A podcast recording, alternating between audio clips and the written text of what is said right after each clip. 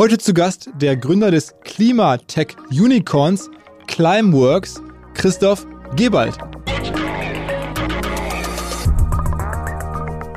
Ich werde häufig gefragt, hey, wieso seid ihr ein For-Profit und nicht Non-For-Profit? Und, und hast du denn kein, kein Problem damit, dass das irgendwann ein sehr profitabler Bereich wird? Und die, klare Antwort ist nein, ich habe überhaupt kein Problem damit, weil wir brauchen Skalen. Und alles, was in der Wirtschaft heute Skalen hat und groß ist, ist profitabel.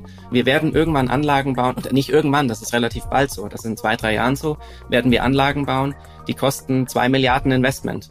Und zwei Milliarden Investment bekommt man eben nur hin, wenn man auch ein profitables Geschäftsmodell aufzeigen kann. Let's go!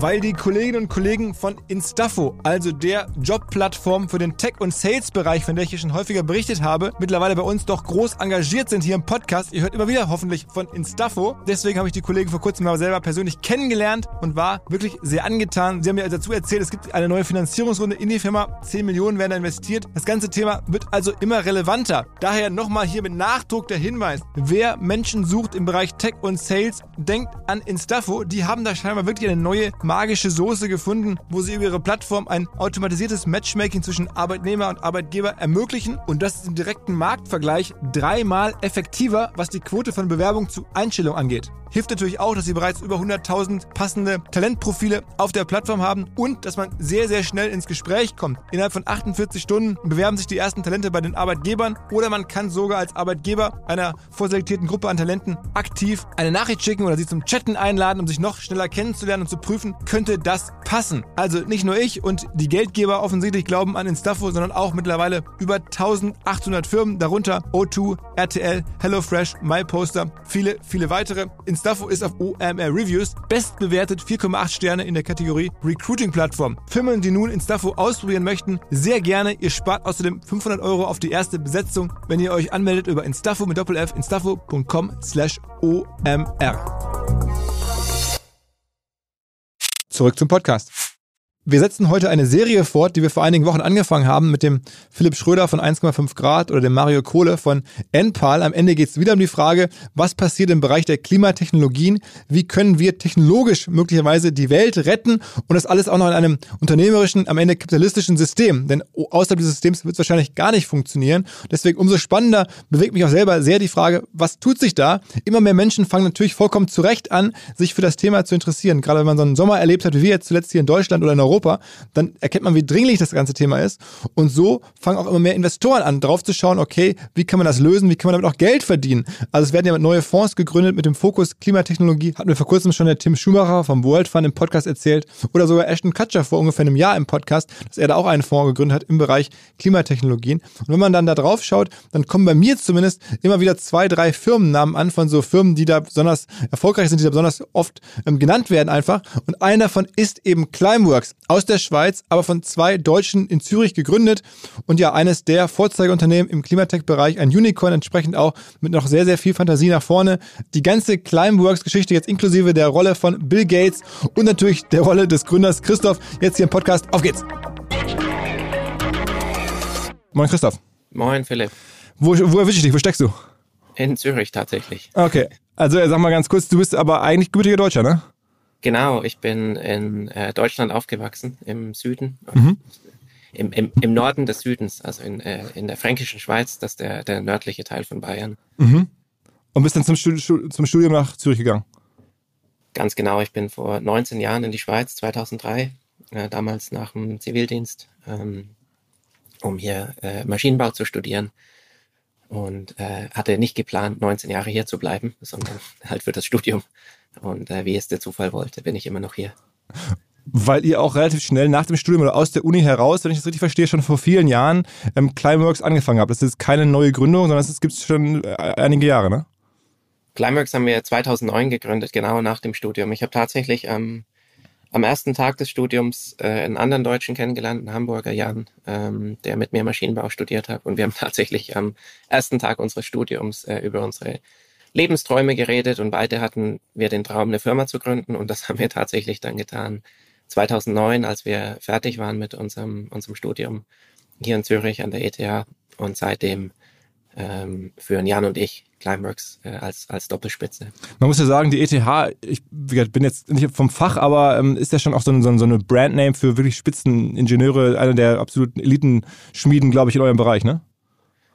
ETH ist in der Tat ist eine sehr gute Schule. Ähm, wir haben das äh, beide extrem genossen, Jan und ich. Ich hatte auch noch die Möglichkeit, in, in den USA zu studieren. Ich war da in, in, in Berkeley in Kalifornien. Das ist mhm. auch eine ganz tolle Universität. Aber ich muss wirklich sagen, die, die Qualität, die man an der ETH äh, bekommen hat, die ist, die ist Weltklasse. Also tolle Infrastruktur, ähm, tolle Lehrer ähm, und von allen Himmelsrichtungen Unterstützung. Und so war das auch möglich, an so einem sehr früh an so einem visionären Thema wie, wie Direct Air Capture zu arbeiten. Also genau, das Thema äh, von Climax heißt äh, Direct Air Capture und es, ich sage jetzt mal vorab in der, meiner Sprache, was man so lesen kann, es geht darum, ähm, mit so einer Art äh, Staubsaugertechnologie ähm, CO2 aus der Luft rauszufiltern, rauszuziehen und dann irgendwo tief unten im Boden äh, wieder zu Gestein werden zu lassen, wenn ich es richtig verstehe, ähm, oder sogar einzusetzen für, für irgendwelche anderen Dinge, aber halt am Ende sozusagen äh, die, ja, die, die Luft zu reinigen, wenn man so möchte. Das ist genau richtig formuliert. Direct Air Capture ist mittels Maschinen CO2 aus der Luft zu holen. Und dann die Verwendung des CO2s, zum Beispiel in Deutschland redet man viel über erneuerbare Kraftstoffe. Da gibt's die Sunfire in Dresden, die, die aus CO2 Kraftstoffe herstellen. Das sind dann, das ist dann nicht mehr Climeworks, das sind andere Betriebe. Oder auch die unterirdische Speicherung, also aus CO2 wieder ähm, unterirdisch äh, Stein zu machen. Das machen wir mit einem mit einem Partner ähm, in Island, der heißt Carbfix. Und unsere Kompetenz, die Climeworks-Kompetenz, ist wirklich CO2 aus der Luft zu filtern. Mhm. Ähm, und wie seid ihr darauf gekommen? Also schon jetzt vor allen Dingen vor, vor über zehn Jahren. Wie wie also war das damals schon in den Fachkreisen so klar, ähm, das könnte eine Lösung sein? Das war damals nicht so klar. Es war eher das Gegenteil. Damals tatsächlich angefangen mit der Forschung habe ich ganz, ganz genau vor 15 Jahren im August 2007.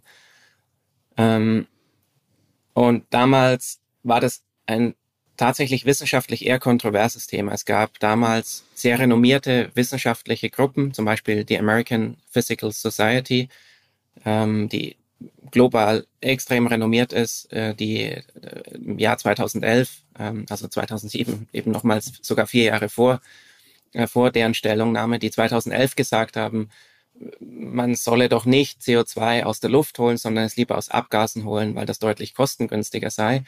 Und man, man war damals noch nicht so weit oder mindestens ähm, auf, auf, auf sicherlich einzelne Forscher waren schon so weit, aber die, die große Masse der, der Forschung und, und der Klimaforschung war noch nicht so weit, dass sie für alles gesagt oder dass, dass die Klimaforschung empfohlen hat, auf das Wort oder zu verzichten, sondern nur das Wort und zu verwenden. Was meine ich damit?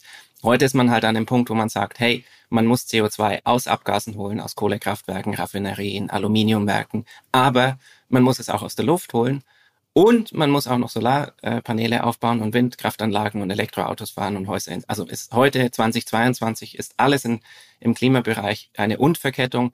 Und damals 2007, als wir begonnen haben, war viel mit Oder verkettet und wir waren eben äh, ganz hinten an der Nahrungskette und sind dann häufiger äh, quasi runtergefallen vom, vom Lösungsportfolio. Ähm, aber das hat uns umso mehr äh, damals motiviert, ähm, Gas zu geben und zu zeigen, äh, dass dass das funktionieren kann und, und dass das wirklich gebraucht wird. Und die ganzen letzten Jahre, wer hat sozusagen eure Aufbauarbeit am Ende finanziert? Also wie war das möglich, sozusagen so viele Jahre an dem Thema? Jetzt wir, sprechen wir gleich drüber, gibt es ja große Runden und ganz große Investoren. Aber so, wer hat das möglich gemacht, dass ihr das überhaupt so weit treiben konntet?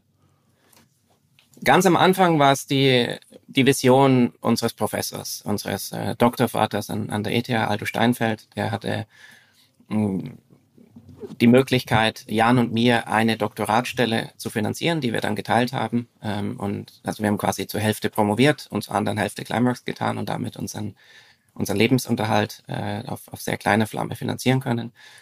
Und hatten auch Zugang zu, zu Forschungsinfrastruktur und konnten, konnten Tests mhm. fahren. Das ging für einige Jahre gut und dann haben wir tatsächlich über Stiftungsgelder, das eine äh, Stiftung in der Schweiz, die heißt Gebert Rüff Stiftung. Das ist die Stiftung der, ähm, der, der Sanitärfirma Geberit. Äh, kennen wir vielleicht alle, wenn man, wenn man zur Toilette geht, Waschbecken, äh, Toiletten sind mhm. häufig von, von Geberit hergestellt. Die haben eine sehr, sehr große Stiftung in der Schweiz. Die hatten uns damals mit ähm, etlichen hunderttausend Franken äh, unterstützt, um, um ein Pilotprojekt zu bauen.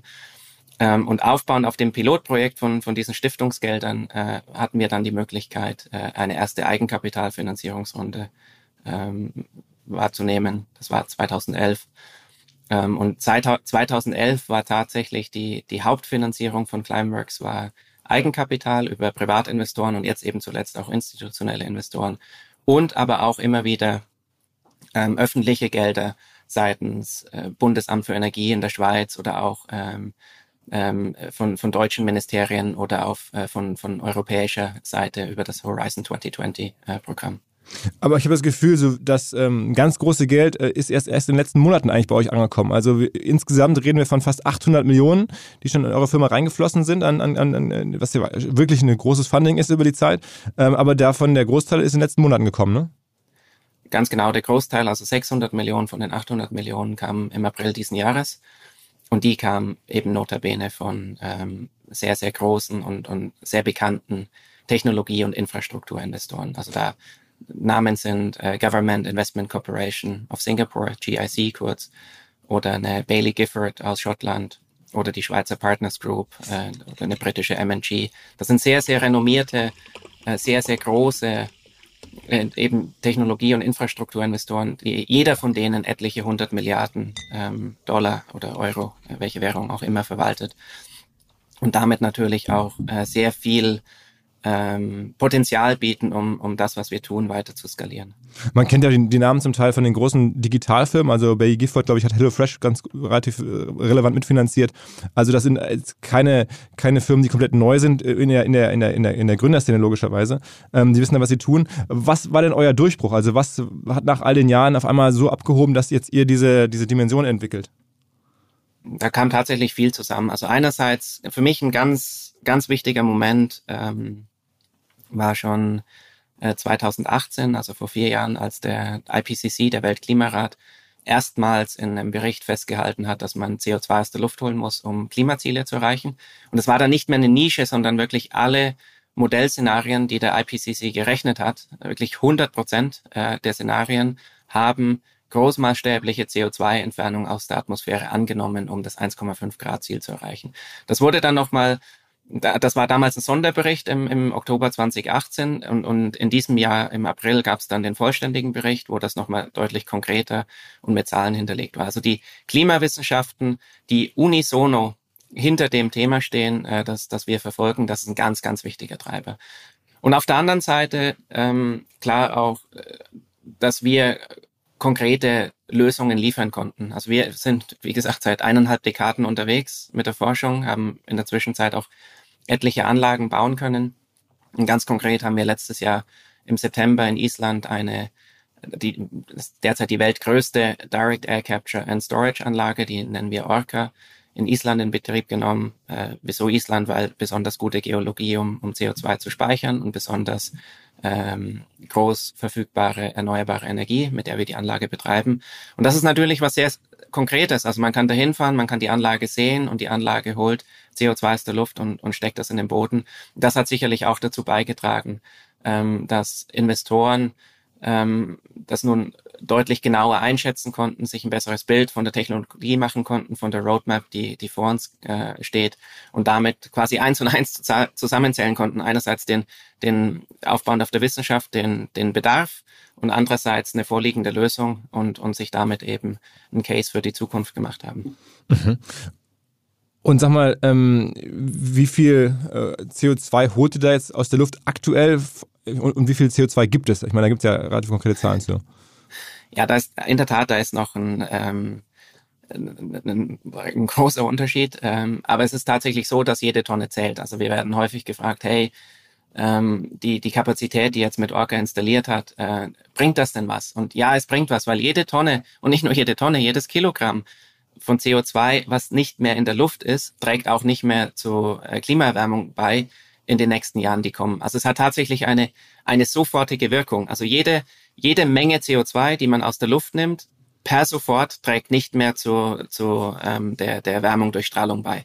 Ähm, und, und deswegen gibt es diesen Effekt. Aber in der Tat ist, ist es so, wie du sagst, die, die, die die Herausforderung, die wir vor der Brust haben, die ist eine große. Also der, der Weltklimarat redet von 10 bis 15 Milliarden Tonnen, die im Jahr 2050 aus der Luft geholt werden müssen. Und das ist dann nicht nur Direct Air Capture, sondern das ist ein Blumenstrauß an Möglichkeiten. Der besteht aus äh, natürlichen Methoden wie Bäume pflanzen, ganz, ganz wichtige Methode. Und vor allem erstmal aufhören, äh, Bäume abzuholzen, äh, noch wichtiger. Dann Hybridlösungen, also Hybrid-Technologie und, und Naturlösungen. Ähm, die, das nennt man Bioenergy Carbon Capture and Storage. Also man, man pflanzt Biomasse, verfeuert die Biomasse, fängt das CO2 aus dem Abgas und steckt das in den Boden. Das ist äh, wirklich genau eine, ein Zwitter zwischen Bäume pflanzen und dem, was wir tun. Und dann eben reine Technologielösung, so wie wir sie verfolgen, ähm, um mittels Maschinen CO2 aus der Luft zu holen. Wahrscheinlich etwa ein Drittel, ein Drittel, ein Drittel an, an, an Splittung der, der, der Volumina. Ähm, und da ist jetzt die, die Anlage, die wir in Island haben, eine sehr, sehr schöne Grundlage. Also wir, wir haben da eine installierte Kapazität von, von etlichen tausend Tonnen äh, CO2-Entfernung äh, pro Jahr. Und diese, diese installierte Leistung skalieren wir jetzt in, in zehner Schritten alle zwei Jahre. Also wir planen, dass wir irgendwie so im Bereich eine halbe Million Tonnen unterwegs sind im Jahr 2026, 2027. Mhm. Und dass diese halbe Million Tonnen Anlage ähm, die wird dann repliziert, so dass wir irgendwo im Bereich eins bis fünf Millionen Tonnen sind im, im, im Jahr 2030.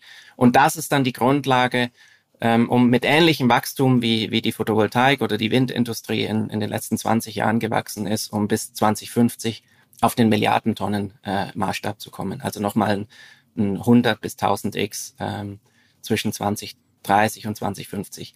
Das sind sehr ambitiöse Wachstumspläne, aber das sind auf keinen Fall Wachstumspläne, die noch nicht gezeigt wurden. Ähm, das sind genau die, die, die gleichen Wachstumsraten, die eben Photovoltaik und Wind hatte in den letzten 20 Jahren. Das ist irgendwie 30 Prozent pro Jahr. Und genau das ist das Wachstum, diese 30 Prozent pro Jahr Wachstum, die wir ab jetzt, ab Orca in Island sozusagen auch brauchen bis 2050, um, um die Gigatonne zu erreichen. Vielleicht gibt dir das äh, so ein bisschen Kontext zwischen der Verbindung, wo stehen wir heute und, und wo wollen wir hinkommen in den nächsten 30 Jahren.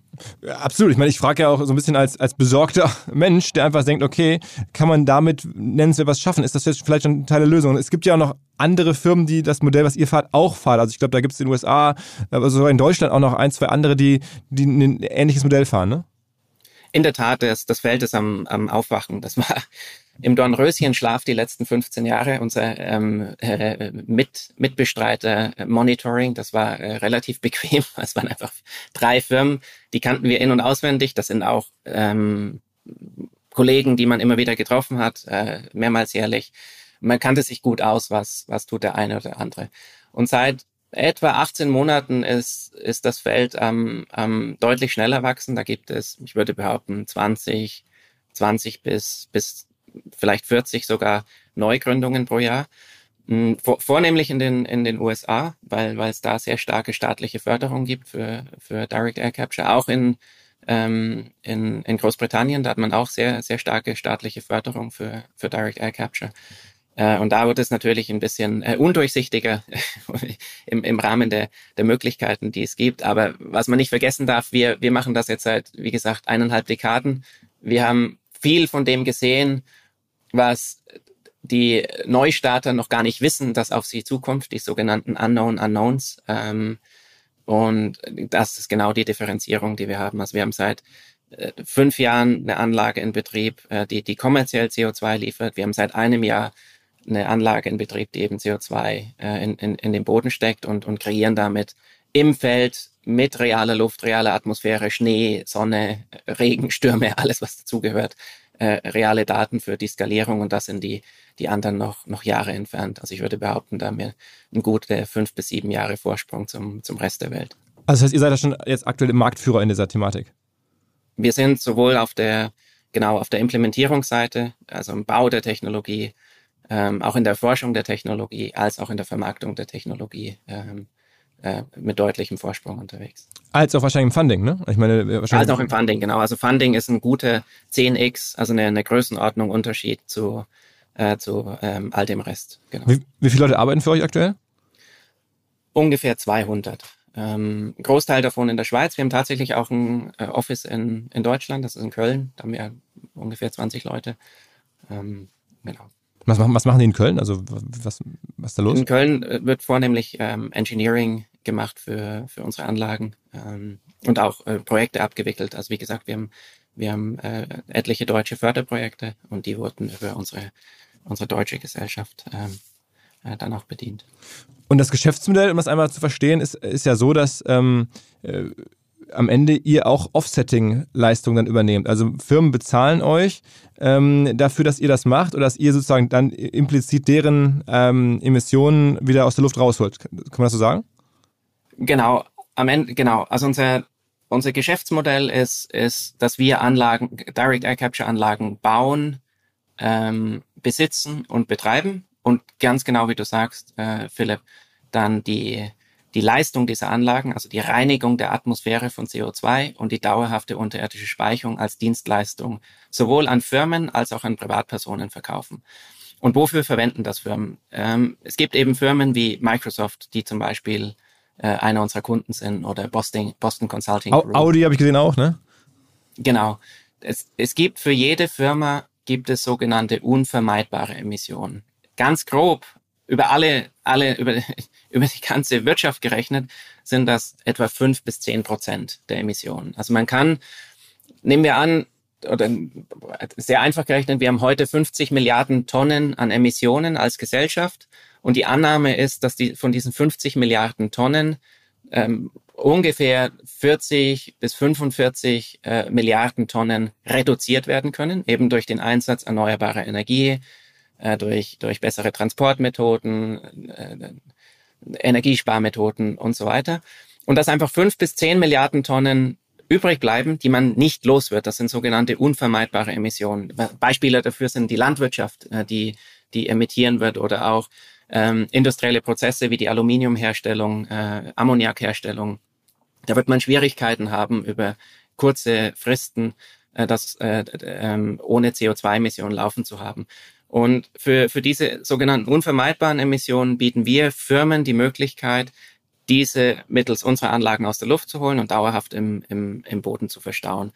Das ist eben das, das eine, dass das äh, quasi Geschäfts- oder, oder Corporate äh, äh, Produkt, das wir anbieten. Und das gleiche bieten wir dann auf, auf Privatpersonenseite an. Wir haben inzwischen mehr als 15.000 Privatpersonen, die unseren Service verwenden, um ihre eigenen unvermeidbaren Emissionen ähm, aus der Luft zu holen. Also auch du als Privatperson, egal wie hart du daran arbeitest, CO2 zu vermeiden ähm, oder, oder zu reduzieren, du wirst immer einen gewissen Fußabdruck auf diesem Planeten hinterlassen. Und, und wir sind dann genau die Möglichkeit, um diesen restlichen, unvermeidbaren Fußabdruck äh, sozusagen aus der Luft zu holen. Und da gibt es Leute wie Bill Gates äh, zum Beispiel, die, die uns verwenden oder äh, viele kennen vielleicht Coldplay, die Band, die gesagt hat, hey, die hat während Corona gesagt, hey, wir gehen nicht mehr auf Tour, bis wir nicht netto null touren können, äh, die jetzt die, die Climeworks-Lösung unter anderem verwenden, um um Netto-Null-Touren äh, zu realisieren. Kennst du die Kunden dann persönlich, also Bill Gates oder, oder Coldplay oder hast du die mal kennengelernt?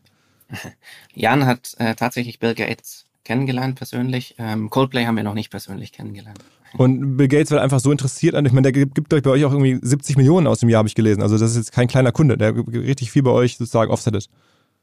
Ja, über die, über die genauen Hintergründe von den Verträgen mit Bill Gates sind ist öffentlich nichts bekannt. Also die, die Quelle der 70 Millionen kenne ich, kenn ich nicht. Ähm, aber er ist sicherlich einer, der ähm, sich vor allem auch wissenschaftlich sehr, sehr gut äh, informiert ähm, und sehr visionär aufstellt, um auch neuen Möglichkeiten sehr früh eine Chance zu geben, eben so wie unsere, die, ähm, wo, wo er sehr früh äh, sich dafür eingesetzt hat, äh, dass, dass die Möglichkeit skalieren kann. Ich habe gerade mal nach, es sind sieben Millionen, habe ich, hab ich gelesen. Entschuldigung, das war, habe ich gerade so, also das ist okay, wahrscheinlich, aber also so soll schon nennenswert sein, was, ähm, äh, was Bill Gates da bei euch, äh, bei euch da ausgibt, ähm, angeblich. Da musst du nichts sagen, kannst du wahrscheinlich nichts zu sagen, insofern äh, natürlich nachvollziehbar. Ähm, aber es ist ja noch niemand gezwungen, das zu machen. Das könnte ja noch kommen, dass sozusagen jetzt ähm, da Firmen vor allem noch stärker auch zu gedrängt werden, ihre Aktivitäten sozusagen zu offsetten, ne? In der Tat ist es noch niemand gezwungen, aber es gibt tatsächlich schon auch eine Plattform, wo ähm, vielleicht eine Art indirekten Zwang gibt. Es gibt eben das sogenannte SBTI-Netzwerk, SBTI, Science-Based Target Initiative. Das ist das renommierteste Netzwerk für Firmen, ähm, um Klimaziele zu hinterlegen. Äh, das sind, glaube ich, schon mehr als 2000 Firmen äh, hinterlegt in, in diesem Netzwerk. Das, das globale Who is Who an, an Firmen, die, ähm, die seriöse Klimaziele verfolgen. Und das Rahmen, der Rahmen, das Rahmenwerk von, von, von dieser SBTI-Plattform ist, dass eben genau 90 bis 95 Prozent Reduktion und 5 bis 10 Prozent äh, Entfernung aus der Atmosphäre verlangt werden. Also und, und wenn jetzt eben sich Firmen diesem SBTI-Rahmenwerk äh, verpflichten, dann gibt es auch die Erwartung, dass, dass 5 bis 10 Prozent ähm, äh, Entfernung aus der Atmosphäre geleistet werden. Also dadurch entsteht natürlich schon ein Druck, aber es ist natürlich kein staatlicher Druck. Es sind im Moment alles ähm, freiwillige Beitritte auch, auch zu diesem Netzwerk. Aber es ist doch auch so, dass heute diese, im Speziellen auch, wenn man sich zum Beispiel bewirbt, äh, das, das im, im Speziellen bei den jüngeren Generationen, die sich auch angucken, ob jetzt bei der Firma, bei der ich mich bewerbe, ob die in SBTI registriert ist oder nicht registriert ist und, und äh, darauf auch Wert legen. Oder auch für Produkte. Also ich, wenn Produkte kaufe, äh, schaue ich mir durchaus gerne mal an, ob, ob der Hersteller des Produktes da registriert ist oder nicht registriert ist. Ähm, mhm. Oder wir schauen das auch an für, für unsere Kunden, mit denen wir zusammenarbeiten. Also es gibt da, ähm, ich würde das mal eine, eine Bewegung nennen, sicherlich noch keine staatliche Pflicht, aber eine, eine Bewegung, wo die, die, die vorne mitarbeiten wollen und, und die auch Wert legen darauf, dass sie als Nachhaltigkeitspioniere anerkannt sind, die machen da mit ähm, und, und die, die folgen auch diesem, diesem Rahmenwerk. Also das mal auf, auf freiwilliger Seite und dann vielleicht, weil du Bezug genommen hast zu, zu staatlichen äh, Methoden oder, oder, oder Regelwerken. Ganz, ganz aktuell derzeit ist der Inflation Reduction Act in den USA. Das ist sicherlich die progressivste Klimapolitik weltweit. Ähm, da stehen mehr als 300 Milliarden im Raum, um, um Climate Tech äh, äh, zu, äh, zu fördern oder auch äh, klassische äh, erneuerbare Energien zu fördern. Man geht davon aus, dass durch weitere Investments, dass bis zu einer deutschen Billion oder einer englischen Trillion sozusagen an, an Finanzmitteln äh, aufgebohrt wird. Und in diesem Inflation Reduction Act ist unsere Methode Direct Air Capture explizit genannt und wird auch explizit gefördert mit 180 US-Dollar pro Tonne, äh, die man da vom Staat bekommt, äh, wenn man das tut. Und das ist doch eine, äh, eine substanzielle äh, Förderung, die, es da von einem sehr großen Partner äh, USA jetzt gibt. Mhm mal ganz trivial gefragt, wie groß ist denn die Firma aktuell so noch Umsatzzahlen? Also ich meine, wenn jetzt Bill Gates wirklich sieben macht und der größte Kunde ist, was man so lesen kann, dann sind das dann so 50, 100 Millionen Umsatz aktuell schon? Wir sind äh, eine sogenannte Société Anonym. ja, ich ahne, was es das heißt.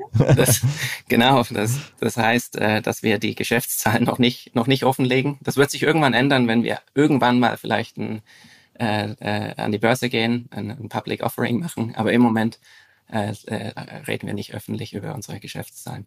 Ich meine, was man sich jetzt zumindest was ich, was ich sagen kann, ist, hm? dass wir eine Growth Company sind, die die mehr Geld verbraucht, als sie derzeit am Markt einnimmt, und zwar deutlich mehr, äh, und das wahrscheinlich auch noch einige Jahre so sein wird. Also wir sind noch einige Jahre auf, auf Investoren äh, in, in großen Volumina angewiesen, bevor wir profitabel agieren können. B2B-Verkaufsprozesse sind kompliziert. Nicht immer, aber ab und zu, das weiß ich selber und genau hier will Along mit seiner Lösung ansetzen. Also E-Mail-Schleifen vermeiden, E-Mail-Ping-Pong vermeiden, dafür sorgen, dass Verkäufer verstehen, was die Interessenten intern so abstimmen, vor allen Dingen dafür sorgen, dass die Materialien, die häufig solchen Mails angehängt sind, stets aktuell sind. Nur, wie kann das alles gehen? Was genau macht Along?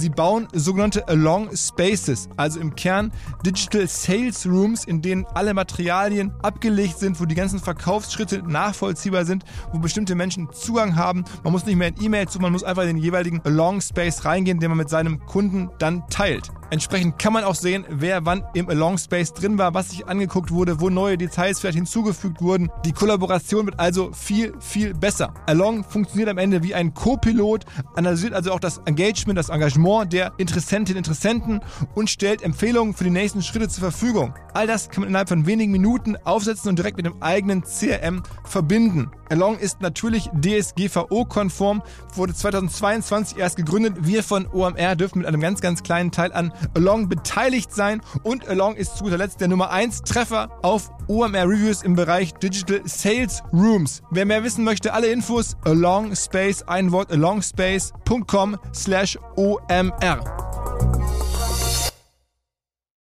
Zurück zum Podcast. Aber es gibt ja auch irgendwie klare Visionen, dass äh, der Markt, in dem er agiert, also jetzt nicht nur nach, äh, nach äh, Emissionsgrößen oder so, sondern auch also in, in Umsätzen ähm, ein Monstermarkt sein könnte. Also dass wir da reden wir dann von, von, von mehreren hundert Milliarden, äh, die da in Zukunft vielleicht bei euch dann ausgegeben werden oder in, der, in, der, in, der, in, in dem Segment ausgegeben werden. In der Tat geht man davon aus, dass das rein wirtschaftliche Potenzial der Industrie sehr groß werden kann. Also man, man nimmt häufig den Vergleich Öl und Gas. Das die letzten 100 Jahre gab es Öl und Gas und die haben mal was aus dem Boden rausgeholt und verkauft. Und die nächsten 100 Jahre gibt's dann quasi Öl und Gas im Rückwärtsgang, die etwas aus der Atmosphäre holen und wieder im, im, im Boden verstauen. Also sehr, sehr vereinfacht gesprochen. Und wenn man jetzt die, die Zahlen der Klimawissenschaften nimmt, mit den, mit den 10 bis 15 Milliarden Tonnen, die da jährlich aus der Luft zu holen sind, ich nehme an, dass sich ein, ein Zielpreis bei unserer Industrie irgendwo bei 200 Euro die Tonne einstellen wird langfristig wenn man jetzt eben die 10, 10 Milliarden Tonnen mal 200 Euro multipliziert, dann kommen da die zwei deutschen Billionen raus äh, oder, oder die englischen Trillions. Ähm, und das ist in der Tat sehr groß. Also das sind äh, ein, ein, eine, ein, ein Billionen Marktvolumen liegt heute bei den einzig bei den größten Industrien. Also das ist die ganze Tech-Industrie kumuliert oder die ganze Erdöl- und Erdgasindustrie kumuliert. Die sind irgendwo im Bereich zwei bis vier Milliarden und eben die 10 bis 15 Milliarden Tonnen, Tonnen mal 200 Euro gibt halt auch genau diesen, diese Größenordnung. Also in der Tat ist es so, dass diese Industrie das Carbon Removal ähm, in den nächsten 30 Jahren, wenn dann die Klimaziele zu erreichen sind, auf, auf eine solche Größe skalieren muss. Ähm, und ich sehe das gerne mit einem lachenden Auge an als Unternehmer, weil das natürlich unternehmerisch Spaß macht, äh, äh, solche Scale-up-Kurve vor sich stehen zu haben. Auf der anderen Seite ist es aber auch ein, äh, ein, ein, vielleicht ein trauriges Auge, weil man denkt, Mensch, die Welt ist schon so weit gekommen, wir haben, wir haben so viel, zu viel CO2 emittiert, dass wir so viel CO2 schon wieder aus der, aus der, also es ist quasi wie eine Badewanne, die, die sehr, sehr stark am Überlaufen ist und wir müssen mit, mit den Eimern zurückschaufeln. Schaufeln. Ähm, und wahrscheinlich wird es noch schlimmer. Also ich glaube äh, nicht, dass, dass wir in den nächsten Jahren die, die Emissionskurve kratzen und, und das alles auf, auf Null runterkriegen, so wie es von uns verlangt wird im Speziellen, wenn man die, die letzten geopolitischen Entwicklungen auch ansieht. Ähm, und äh, das ist dann das, das weinende und traurige Auge, äh, dass, es, dass es schon so weit kam. Bist denn du insgesamt äh, jetzt optimistisch für die Welt? Also wenn du das jetzt so beschreibst, also du sagst oder wahrscheinlich bist du ja jetzt, musst du ja auch eine Vision haben, der ja auch folgen. Also ich meine, ähm, wahrscheinlich bist du jetzt da ein bisschen bei der Antwort eingeschränkt sein, aber du sagst jetzt so halb halb. Also es hört sich jetzt nicht überzeugt an, dass wir das alles hinbekommen. Nein, ich bin, bin glaubt, ich mache das seit 15 Jahren Vollgas. Das würde ich nicht seit 15 Jahren Vollgas machen, wenn ich, wenn ich nicht optimistisch wäre, sondern hätte mir schon lange irgendwie eine andere, andere Herausforderung gesucht. Ähm, ich bin im Speziellen ganz klar in unserem Bereich auch optimistisch, dass wir genau die Ziele hinbekommen, äh, die, die uns gesetzt sind. Also diese, ich bin ganz, ganz fest davon überzeugt, dass wir die Milliarden Tonnen im Jahr 2050 hinbekommen. Aber, und das ist nun mal so, das ist kein, das ist kein Alleingang, oder? Also wir können nicht Climeworks oder unsere Industrie im Alleingang äh, das, das Ruder umdrehen, sondern da muss ganz, ganz, ganz, ganz viel zusammenkommen, oder? Das sind, es geht um 50 Milliarden Tonnen und noch dazu eben die, die, die auf Null kriegen müssen bis 2050 und danach müssen wir eben negativ gehen, äh, 5 bis 10 Milliarden Tonnen. Also eine enorme Menge an CO2, die, die man da zu, zu handhaben hat. Und da muss eben ganz viel zusammenkommen, oder? Ähm, und eben auf, im, im Bereich der Erneuerbaren, im Bereich der Elektroautoproduktion, auch im Bereich unseres Verhaltens, äh, oder? Dass wir, wir können einfach nicht sechsmal pro Jahr äh, um die ganze Welt fliegen, ähm, müssen uns vielleicht auch ein bisschen moderieren in, in, in unserem Verhalten. Aber nochmal auf, auf unseren Bereich bezogen bin ich, bin ich sehr optimistisch, dass das klappt.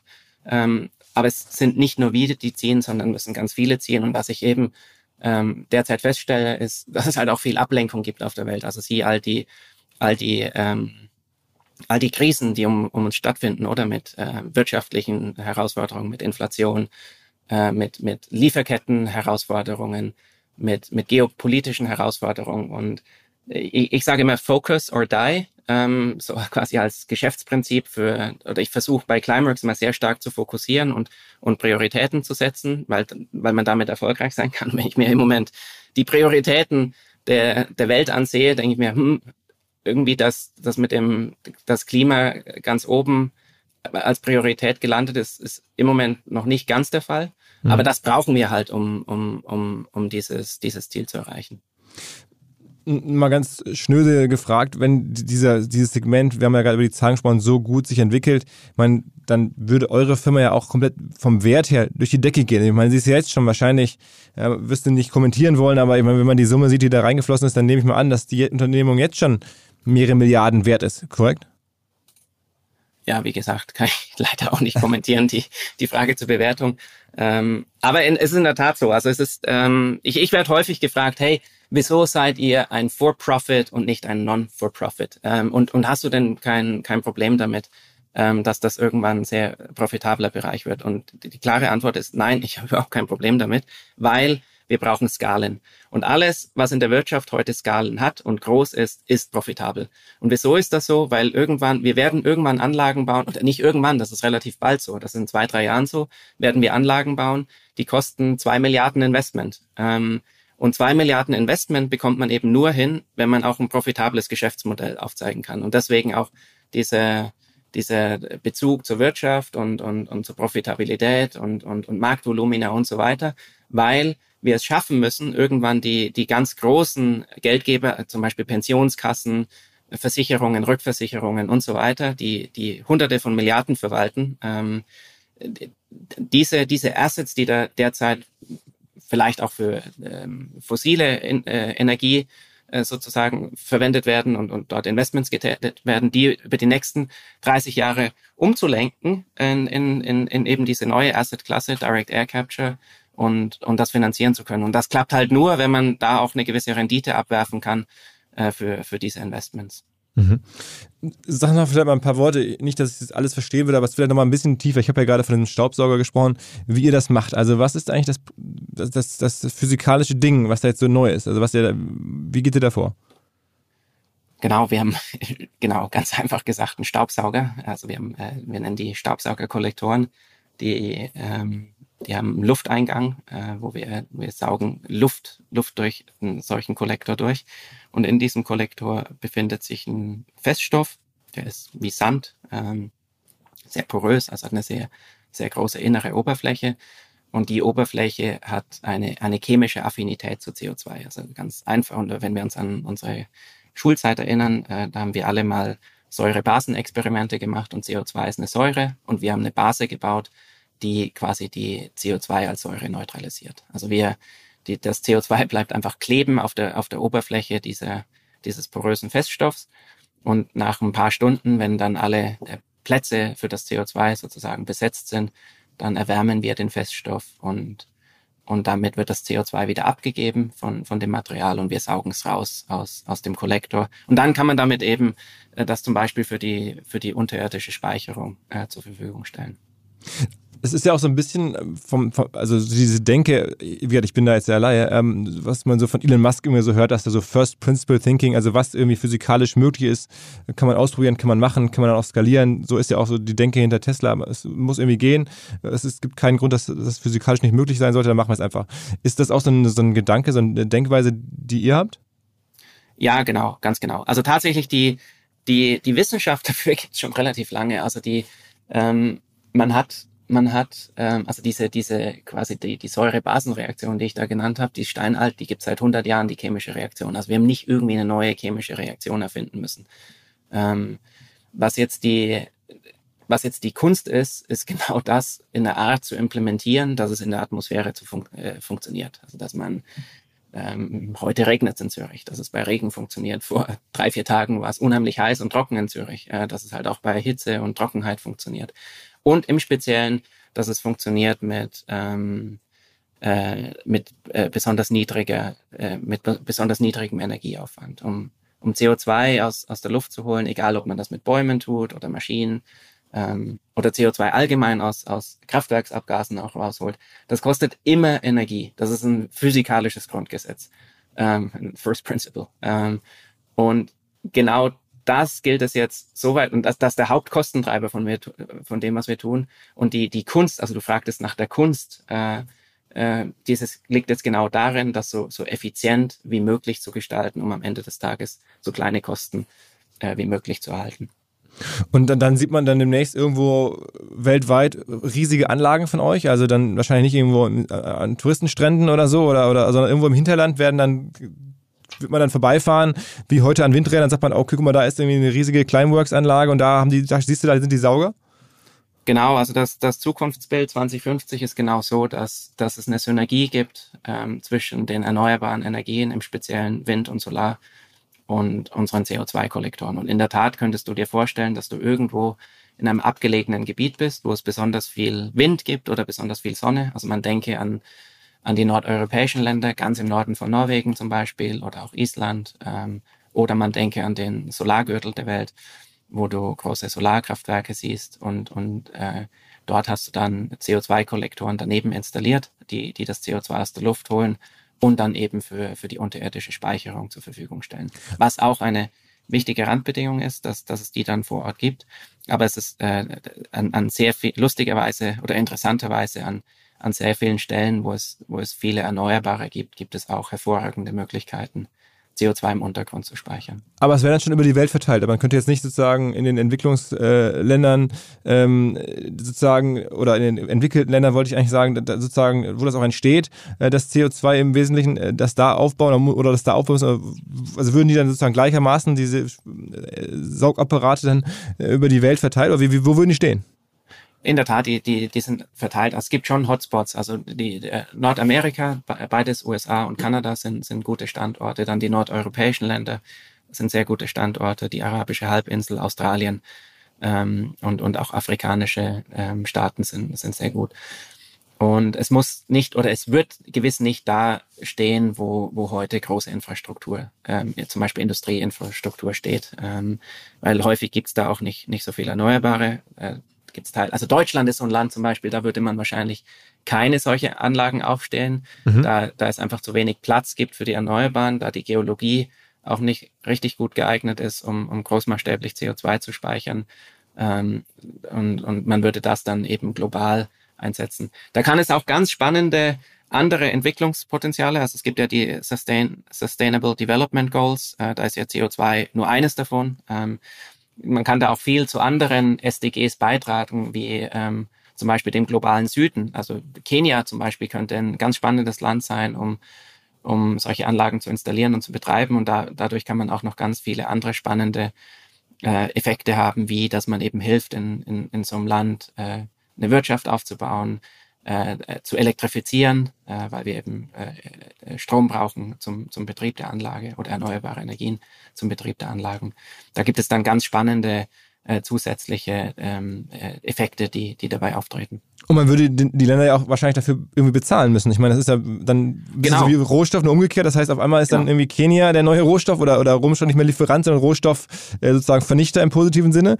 Ähm, und dann werden da dann auch irgendwie Länder reich. Ja, genau. Also es gibt dann eine Steuer oder eine Gebühr oder eine Entsorgungs, nenn es wie du willst. Genau. Es wird dann, also in der Tat, wir bezahlen heute ähm, Carbfix, äh, die isländische Firma, um CO2 im Boden zu verstauen. Ganz genau. Also ist genau wie du sagst, ähm, dass das ein zukünftiger Wirtschaftszweig wird es sein, CO2 unterirdisch zu, zu verstauen und dann auch zu beobachten, dass es natürlich unterirdisch bleibt. Was gibt es denn noch so für eigentlich Initiativen ähm, neben eurer jetzt und neben eurem Segment, wo du sagst, da guckst du dir das an? Ich meine, man, die, die Branche kennt sich auch so ein bisschen, also diese Green Tech, Clim Climate Tech, wie man es auch mal nennen möchte. Äh, Branche, da, da, seid ihr jetzt ja schon die großen Namen schon lange dabei. Was sind denn noch so für Themen, die dich da gerade begeistern, wo du sagst, okay, wenn ich jetzt nicht mein eigenes machen würde, würde ich das machen? Ja, also ich schaue mich natürlich vornehmlich in, in unserem Feld um, also im, im, im Direct Air Capture Feld. Ähm, das heißt ganz konkret, schaue ich mich relativ viel um im Bereich der technischen Lösung, um CO2 aus der Luft zu holen. Und da gibt's wie gesagt, äh, viele, viele Neugründungen. Also das war sehr langweilig, in Anführungsstrichen, die, die letzten 13 Jahre und die letzten zwei Jahre hat sich sehr, sehr deutlich beschleunigt. Und, und das ist natürlich super spannend äh, zu sehen, was da passiert.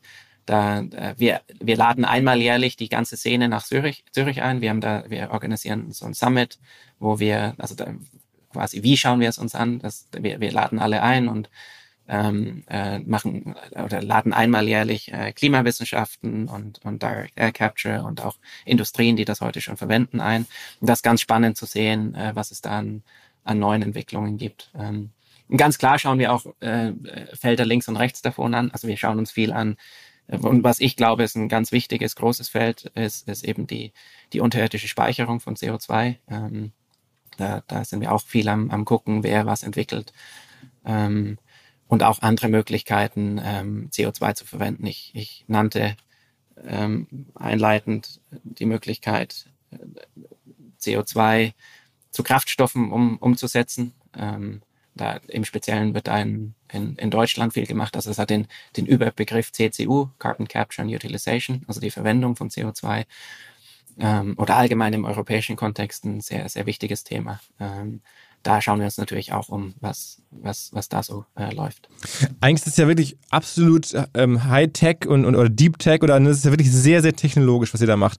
Hm, dann würde man doch eigentlich meinen, und dass so, so Leute wie jetzt Elon Musk oder, oder Jeff Bezos, die aus sehr, mit Tech sehr reich geworden sind, dass da noch viel mehr Interesse daran besteht. Also ich meine, ähm, ist, ist das auch so? Jetzt hast du gerade beschrieben, dass jetzt so die Fonds kommen, aber ich lese noch nicht bei den großen Tech-Fonds so richtig. Also es gibt also eine, eine Andreessen Horowitz oder Sequoia oder oder auch die Person selber, Elon Musk, der nun wirklich jetzt mit allen möglichen Kram in Verbindung gebracht wird, aber mit, mit Carbon Tech noch nicht. Ähm, oder habe ich das verpasst? Da hast du es verpasst. Sorry. Okay. Ja, genau, okay, also gut. Ja, Gott sei Dank. Elon Musk hat 100 Millionen ähm, Preisgeld zur Verfügung gestellt für Methoden, um CO2 aus der Luft zu holen. Das wird mittels dem X-Prize verwaltet, aber die, die Finanzierung kommt von Elon Musk. Das war vor ich würde behaupten, 12 bis 18 Monaten war das sehr, sehr, sehr groß in den Medien. Äh, also Elon Musk ist committed äh, zu dem Thema. Und eine andere, eine andere Größe, ähm, der, der bei der letzten Finanzierungsrunde von uns sogar mit investiert hat äh, als, als Privatperson, ist John Doerr. Äh, der war 30 Jahre lang der, der Chef von Kleiner Perkins. Kleiner Perkins ist der globale VC, ähm, mhm. eine der ersten. Die haben auf all die die gewettet, die sehr groß wurden, äh, so wie Google. John Doerr sitzt auch im, im Verwaltungsrat von, im, im Aufsichtsrat äh, von, von Google. Ähm, der ist auf das Thema gesprungen und das ist eine, das ist eine globale Tech-Ikone und, und jemand, der, der in die letzten 30, 40 Jahre ähm, viel richtig gemacht hat und alle großen Trends mitgenommen hat. Also da ist ja super zu hören. Also ich meine, ich, ich, ich, ich, bin ja froh, dass ich mich da vertue, weil ich habe immer nur die, die Krypto-Headlines vielleicht wahrgenommen. Das hat mich immer gewundert, dass die alle ähm, da so äh, heiß sind, weil das ist ja nun auch eine spannende Technologie, aber der Nutzen ist ja nun lange nicht so erkennbar wie bei euch. Und dachte mir, okay, ähm, warum gehen die nicht in so offensichtliche Nutzenthemen, die auch noch ne, technologisch und, und wissenschaftlich sofort erkennbar sind? Aber umso besser, wenn es dann doch passiert. Also, ja. Was äh, in der Tat so ist, ist es ist sehr, ähm, es ist sehr amerikanisch dominiert im Moment. Ähm, also ich habe das Gefühl, dass, dass unser Thema deutlich mehr Anklang findet in, in Nordamerika, äh, als wir es derzeit hier in Europa sehen. Das, ähm, um ehrlich zu sein, das, das verstehe ich auch noch nicht ganz, äh, wieso das so ist. Aber wir haben auch auf, auf Kundenseite zum Beispiel haben wir ähm, deutlich mehr Traffic von von Nordamerika jetzt als, als äh, aus, aus der europäischen Seite. Vielleicht ist das auch ähm, ein Grund für, für die Wahrnehmung, dass derzeit eben das sehr, sehr nordamerikanisch geprägt ist und, und weniger europäisch geprägt. Macht ihr denn schon viel Marketing? Also müsst ihr sozusagen jetzt auch Kunden im Sinne von Endkunden oder Firmen auch einkaufen, so marketingmäßig gesprochen, dass ihr die da jetzt mit, mit Budget am Ende oder Maßnahmen ähm, erreicht, um dann sie als Kunden zu gewinnen? Ist das schon so eure Denke? So, man kennt das ja aus dem E-Commerce, man muss irgendwie ne, einen, einen Kunden einkaufen, Customer Acquisition Cost und dann muss der irgendwie eine gewisse Customer Lifetime Value haben. Ist das so der, diese typische am Ende ja BWL-Formel, die ihr auch schon irgendwie spielt? Nein, da machen wir sehr, sehr wenig. Also wir haben im Moment, ähm, wir, auf Marketingseite profitieren wir recht stark von einer ganz einfachen Story, die wir haben. Also wir holen CO2 aus der Luft und speichern es im Boden ähm, für immer und ewig. Und das ist eine Story, die ist sehr einfach zu verstehen und auch einfach rüberzukriegen. Und, und wir profitieren äh, derzeit sehr stark, dass ähm, das Medieninteresse ähm, relativ groß ist an an, an, an dieser Thematik. Ähm, zum Glück, weil das auch ganz wichtig oder ganz vorne steht eben, oder wir haben immer noch einen, einen ganz großen oder eine ganz große Aufgabe von uns ähm, ist, ist Education, ähm, also quasi Leuten, oder wenn du und ich auf die Straße gehen und jemanden fragen, hey, hast du gewusst, dass man CO2 mit Maschinen wieder aus der Luft holen kann? Ähm, würde ich behaupten, dass 95 Prozent sagen, nee, noch nie davon gehört. Und das ist noch eine ganz große Education-Aufgabe, die, die wir haben. Ähm, und, und da umso dankbarer bin ich, dass, dass Medien das, das Thema spannend finden, weil das halt das Vehikel ist, um, um diese Möglichkeit in die Köpfe zu kriegen. Und wenn wir die, die Möglichkeit dann in die Köpfe kriegen, dann wird irgendwann die Politik auch äh, mehr und mehr auf das Thema aufspringen. Wie Aber gesagt, in, in, in Nordamerika haben wir da deutlich mehr äh, Traktion oder Visibilität und, und nordamerikanische Politik ist, ist da auch schon wirklich jetzt einen großen Schritt weiter mit dem Inflation Reduction Act. Aber äh, ist denn das am Ende ein B2B-Markt oder ein B2C-Markt? Also um euren Businessplan zu erreichen, müssen dann Einzelpersonen bei euch ähm, sozusagen äh, einkaufen oder, oder Kunde werden oder am Ende eure ja, Leistung bei euch kaufen? Ähm, oder müssen das Firmen tun?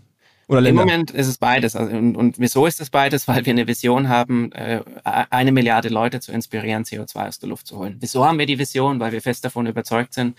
Du hast vorhin mal gefragt, hey, bist du Optimist oder bist du optimistisch? Ja, ich bin optimistisch. Und im Speziellen bin ich optimistisch, wenn man eine Bewegung ähm, ankurbeln kann. Ähm, und und, und, und deswegen, das haben wir uns zur Vision gemacht. Also wir haben, wir haben uns zur Vision gemacht, Leute zu begeistern, von der Möglichkeit, die wir anbieten, äh, um, um, um da wirklich eine Bewegung äh, hinzubekommen und, und, und das großmaßstäblich ausrollen zu können. Und, und äh, quasi im Zuge dieser Vision verfolgen wir eben Geschäftsmodell mit, mit Firmen, um, um Firmen die Möglichkeit anzubieten, aber auch Privatpersonen dürfen da nicht fehlen. Es war viele Jahre, waren Jan und ich unterwegs und haben Leuten erzählt, was wir tun und die sagen, boah, geil, ähm, kann ich da irgendwas machen? Das war, hat immer wehgetan, wenn man sagt, nee, nee, eigentlich, nö. Also es gibt irgendwie jetzt nicht gerade eine Möglichkeit für Privatpersonen da mitzumachen. Und deswegen haben wir vor, vor ein paar Jahren auch ein Modell kreiert, wo, wo man als Privatperson, wenn man Lust hat zu handeln, äh, da mitwirken kann. Weil wir das Gefühl hatten, dass es da eine enorme Energie gibt, auch aus dem, aus dem Bereich der, der Privatpersonen. Kleiner Hinweis für die neuen Ziele. Und zwar Pipedrive kennen wir bei OMR auch sehr gut. Das CRM-System insbesondere für die Förderung des Wachstums kleinerer Firmen. Pipedrive ermöglicht es ganz einfach den Überblick zu behalten über Vertriebsaktivitäten, Gespräche, Abschlüsse. Man verpasst keine Nachfassaktion. Pipedrive ist vor allen Dingen einfach zu bedienen, vollständig anpassbar auf die jeweilige Firma, auf die jeweiligen Teams und erstellt sehr hübsche visuelle Berichte. Darüber hinaus gibt es zahlreiche smarte Automatisierungen. Also geht zu pipedrive.com, um dort eine kostenlose 14-tägige Testversion zu starten.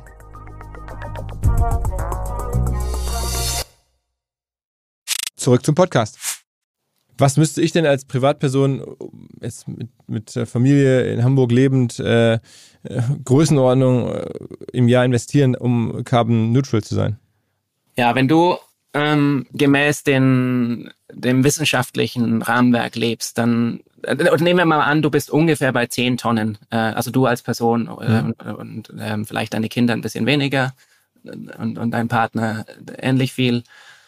Also wenn, da rechnen wir für dich als Einzelperson, ist es einfacher. Ähm, das, dann ist, ist die Aufgabe an dich, diese 10 Tonnen mal auf eine Tonne zu reduzieren durch Reduktionsmaßnahmen. Ähm, und die, die eine Tonne, die übrig bleibt, die musst du entfernen äh, durch, durch ähm, äh, äh, Projekte für Aufforstung und durch Maschinen. Wenn du das hälftig-hälftig machst, dann bleiben 500 Kilogramm, die du mit Climeworks machen solltest. Das im Moment, der Preis ist bei ungefähr 1000 Euro die Tonne. Also wäre das eine jährliche Zahlung von 500 Euro äh, von dir, um quasi voll in Einklang mit, mit, dem, mit der Wissenschaft sozusagen unterwegs zu sein. Okay, äh, das können ja zumindest in der wir, Berufstätige sicherlich äh, in vielen Fällen ist, leisten. Also man spürt es, oder? Das ist auf einen Monat runtergerechnet, sind das irgendwie 40 Euro. Das spürt man schon. Das ist wie ein teures Handy-Abo äh, ja. oder vielleicht sogar ein bisschen mehr. Aber es ist leistbar. Also es ist für viele es, Menschen, man leisten, äh, ja, man, die jetzt Bürojobs haben. Ne? Und es ist auch ja. gut, dass man es spürt, weil das soll auch motivieren, ähm, dass man dass man, dass man reduziert, oder? Stell dir vor, wir würden heute nur 10 Euro die Tonne kosten. Da hätte niemand Lust, äh, CO2 zu reduzieren. Also, ach, die mit Climeworks, die machen das ja so billig. Pff, dann äh, hole ich mir gerade noch mal ein T-Bone Steak und so weiter. Das ist natürlich komplett falsch, oder? Und das ist auch gut, äh, dass das quasi einen gewissen Preis hat, äh, damit man spürt, hey, ähm, blöd gesagt, das ist der Schaden, den ich anrichte und, und ähm, ich bezahle jetzt so viel, um, um, um diesen Schaden auch wieder äh, zu reparieren. Aber müsste man nicht noch mit noch mehr so mit Marketing-Denke äh, an die Sache rangehen und sich fragen, wie kann man es so attraktiv und sexy machen, dass jeder stolz ist, das zu machen und damit sozusagen, weiß ich nicht, wie, wie jetzt mit, ich weiß nicht, ob du es verfolgt hast, die NFTs, die man dann irgendwie, hat man auf einmal so ein, so ein Board Ape in seinem Profilbild und alle sehen, okay, krass, der ist irgendwie äh, cool, der hat irgendwie so, eine, so, eine, so, einen, so einen besonderen äh, NFT gekauft oder sich das leisten können. Ist das nicht auch irgendwie was, wie man über einen, fast auch einen, irgendwo ist ja ne, ein Luxusgegenstand aktuell, man muss es nicht machen, aber man macht es, wo man so überlegt, wie kriege ich ähm, Menschen dazu in großem Stile motiviert, etwas zu tun. Äh, arbeiten bei euch Leute an solchen Fragen oder ist das für euch noch zu weit weg? Äh, ich finde es halt schon sehr sexy, so wie es ist, Philipp. man kann es ja gar nicht zeigen. Arbeiten, also, arbeiten Leute dran. Also wir haben in der Tat, wenn du dich anmeldest für unseren Service, wir haben, wir haben so ein Leaderboard. Also wenn du dann auf, auf unserer Plattform bist, da, hast du, da kannst du dich auch einloggen und da siehst du, du bist auf Platz 27 äh, zum Beispiel. Äh, das äh, hängt von einer Reihe von Dingen ab, wie viel, wie viel du einkaufst, aber auch wie viele Freunde du, du anwirbst. Du kriegst ähm, äh, Bilder, die du über deine Social Media Kanäle, also kannst dann auf LinkedIn oder Facebook oder weiß ich wo, Instagram zeigen, hey, ich hole so viel CO2 aus der Luft mit irgendwelchen ähm, ansprechenden Bildern. Und das funktioniert auch. Also ich hatte, kürzlich hatte ich mal jemanden getroffen, der, der hat mir gesagt, hey, mich fuchst das so. Der war tatsächlich auf Platz 27. Mich fuchst das, ich bin nur auf Platz 27. Was muss ich denn machen, dass ich unter die Top 20 komme? Ähm, und äh, das, das geht schon. Aber wie gesagt, wir haben, wir, wir haben halt heute eher die Herausforderung, dass noch ähm, wenig Menschen von uns wissen. Also ich habe das Gefühl, sobald die Leute davon wissen, dass es das gibt, finden sie das schnell ansprechen und reden auch gerne darüber und freuen sich, dass sie sowas tun können. Wir haben eher die Herausforderung, wie kriegen wir mehr Leute auf die Plattform, äh, die, die dann davon wissen können. Ja, aber es ist, also ich meine, am Ende sagst du, man, man, man, es ist, ihr würdet das schon machen, aber ich meine, bei, bei, du siehst ja bei, bei Krypto, siehst du das, das, das Playbook, nach dem da gespielt wird. Ne? Da ähm, werden auf einmal Musikstars, Sportstars, ähm, machen da ihre NFTs, machen da ihre Dinge, pushen das, erreichen damit Millionen von Menschen. Ähm, das erlebe ich jetzt bei ähm, bei eurem Thema noch nicht so. Also, dass jetzt irgendwie LeBron James irgendwie postet, äh, wie viel er jetzt reduziert oder das irgendwie in sein Profilfoto reinklebt. Ähm, aber genau das wäre der Weg, oder? Ja, einverstanden. Genau das ist der Weg. Ähm, und ähm, vielleicht ist da auch die, ähm, oder also wenn du heute auf ein Coldplay-Konzert gehst zum Beispiel, äh, das da am Ende so, ja, vom Konzert, ja. da, sind 50.000 Leute oder weiß ich wie viele. Und am Ende des Konzerts starren alle auf die Leinwand und da ist irgendwie 10 mal 10 Meter groß Climeworks und sagt, uh, we're touring carbon neutral by carbon capture with Climeworks. Und also das, das wird schon gemacht. Aber es ist halt, wie gesagt, es ist alles noch sehr am Anfang äh, und, und ähm, den, den den, den hohen Gipfel des Mount Everest erreichst du halt äh, durch Schritt für Schritt und nicht durch einen großen Sprung sozusagen. Also wir haben, wir haben da schon, oder auch Bill Gates, der, der Bücher schreibt, äh, oder auch Artikel, die, die du ja auch gelesen hast. Ähm, also wir haben da Exponenten, die, die, die das auch schon tun. Ähm, wir haben jetzt noch nicht 20 von denen, oder? Ähm, aber wir, wir sind halt auch noch nicht so lange unterwegs mit dem kommerziellen Modell, äh, dass das irgendwie möglich gewesen wäre. Also wir machen auf jeden Fall unser Festival ähm, im nächsten Jahr äh, äh, Carbon Neutral. Das äh, ist, also haben wir vorher schon gemacht, wir haben es mit anderen Lösungen gemacht, aber jetzt, äh, das finde ich, find ich mega. Also das würde ich auf jeden Fall machen. Super, ähm, das freut mich. Lass ich mich jetzt von, äh, von Coldplay, äh, lasse ich mich jetzt hier, siehst du, so funktioniert's. Ich, ich äh, hör's von dir mit Coldplay, ich wusste das schon, ich war nicht auf dem Konzert, aber ich hatte das irgendwie mitbekommen über das Event-Business, dass die es machen. Ähm, und jetzt höre ich das nochmal, okay, zwei Touchpoints hat's gebraucht und jetzt machen wir es auch. Und ich meine, aber das, diese Ketten musst du ja in Gang kriegen. Ne? Das ist ja, das ist ja nur ein ganz kleines bisschen. Du musst ja wirklich auch da große Massen erreichen am Ende. Wenn wirklich B2C für euch ein Hebel ist, dann ist es ja schon so, dass äh, wirklich B2C sich lange überlegt, was kaufe ich jetzt und, und wo investiere ich. Und es ist nicht so einfach, ähm, Leuten da 50 Euro im Monat abzunehmen. Das ist schon echt hart. Ja, ja nein, einverstanden. Ähm, und umso dankbarer, wenn es weitere Kanäle gibt, die, die die Message da rauskriegen. Mhm. Sind denn sagen wir, deutsche Politiker irgendwie nah an euch dran oder bist du da im Austausch mit, mit, mit, mit, mit irgendwie Herrn Habeck oder ähnlichen Leuten? Ja, wir mit, mit einigen Politikern sind wir im Austausch. Ähm, und es ist vielleicht, ist einfach eine andere Kultur in den USA, oder? In den, ähm, man denkt auch anders über Energie nach. Also in, in Europa, in Europa ist, ist Kreislauf richtig, richtigerweise ähm, Kreislaufwirtschaft sehr wichtig und in den USA denkt man viel mehr ähm, in, vielleicht gewissermaßen ein bisschen praktischer ähm, oder ein bisschen weniger rein oder ein bisschen weniger ideologisch. Also in, in, in, in Europa ist es wichtig, dass die, die, der Strom aus Erneuerbaren kommt. In USA sagen sie, ist es wichtig, dass der Strom keine CO2-Emissionen hat. Ob der Strom aus einer Photovoltaikanlage kommt oder aus einem Kraftwerk, wo man hinten das CO2 abscheidet und Boden steckt, ist, ist eigentlich nicht so wichtig. Äh, weißt du, was ich meine? Also die, mhm, die mhm. sind sehr die sind sehr stark resultatgetrieben und Europa, habe ich das Gefühl, ist sehr stark ideologisch getrieben. Und vielleicht sind das so die, das ist jetzt sehr philosophisch. Aber, aber es wird euch ja manche Vorwürfe. Meine, meine, oder wie, wie, wie ich versuche, das einzustufen. Aber es ist ja nochmal gut, dass du sagst, weil es wird euch ja auch manchmal vorgeworfen. Also ich meine, das ist ja auch ein, ein Thema, glaube ich, wenn man jetzt über euch liest, dass halt der Vorwurf schon kommt, okay, wenn das Thema zu erfolgreich ist, dann sagen halt Leute, na gut, komm, ähm, lass uns jetzt irgendwie das CO2 raushauen. Äh, Direct Air Capture wird schon richten, ähm, müssen wir uns nicht drum kümmern. Also dass man am Ende, dass, dass dann auch dass der Druck äh, geringer wird was ja keiner will, ähm, auf, auf Reduktion, weil es euch gibt. Also das ist ja auch schon so ein bisschen so ein Dilemma, was man da so lesen kann. Ja, das genau, das ist ein Dilemma, das das ist aber völliger Quatsch, weil wenn man sobald man da mal kurz die Zahlen anschaut, weiß man, dass das halt nicht geht. Also wenn wir wenn wir so schnell wachsen wie die Solarindustrie in den letzten 20 Jahren, und das war so ziemlich das progressivste, was, was wir derzeit an, äh, oder was, was wir halt in den letzten 20 Jahren skaliert haben, ähm, dann sind das halt genau diese 30 Prozent Wachstum pro Jahr. Oder wenn wir ab heute 30 Prozent pro Jahr wachsen, dann sind wir bei einer Milliarde Tonnen im Jahr 2050.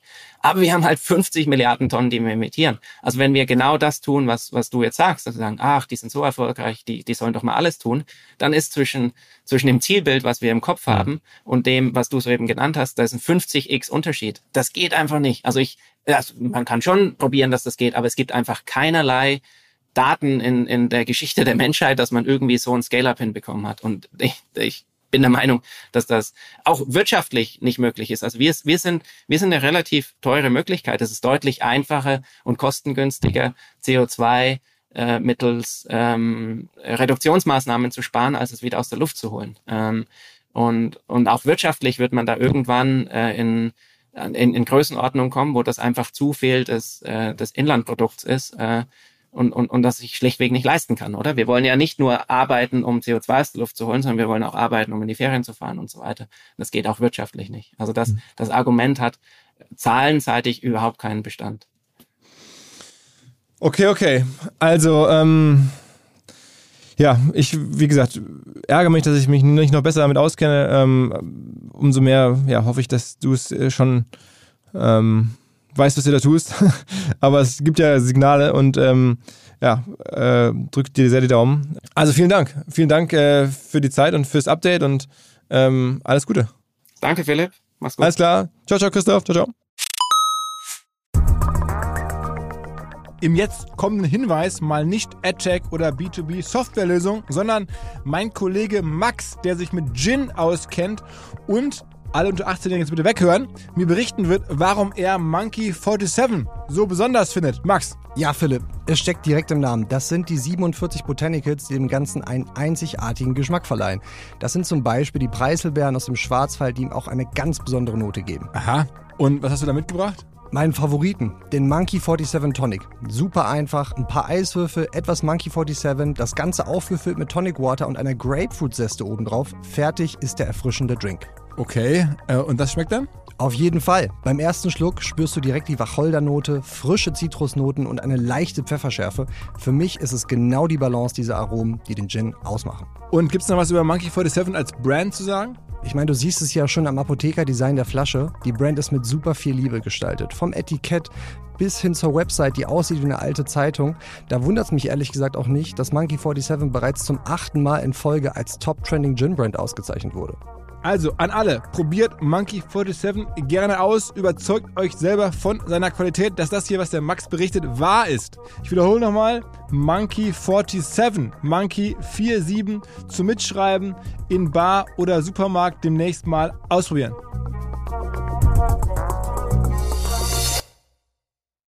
Zurück zum Podcast. Dieser Podcast wird produziert von Podstars bei OMR.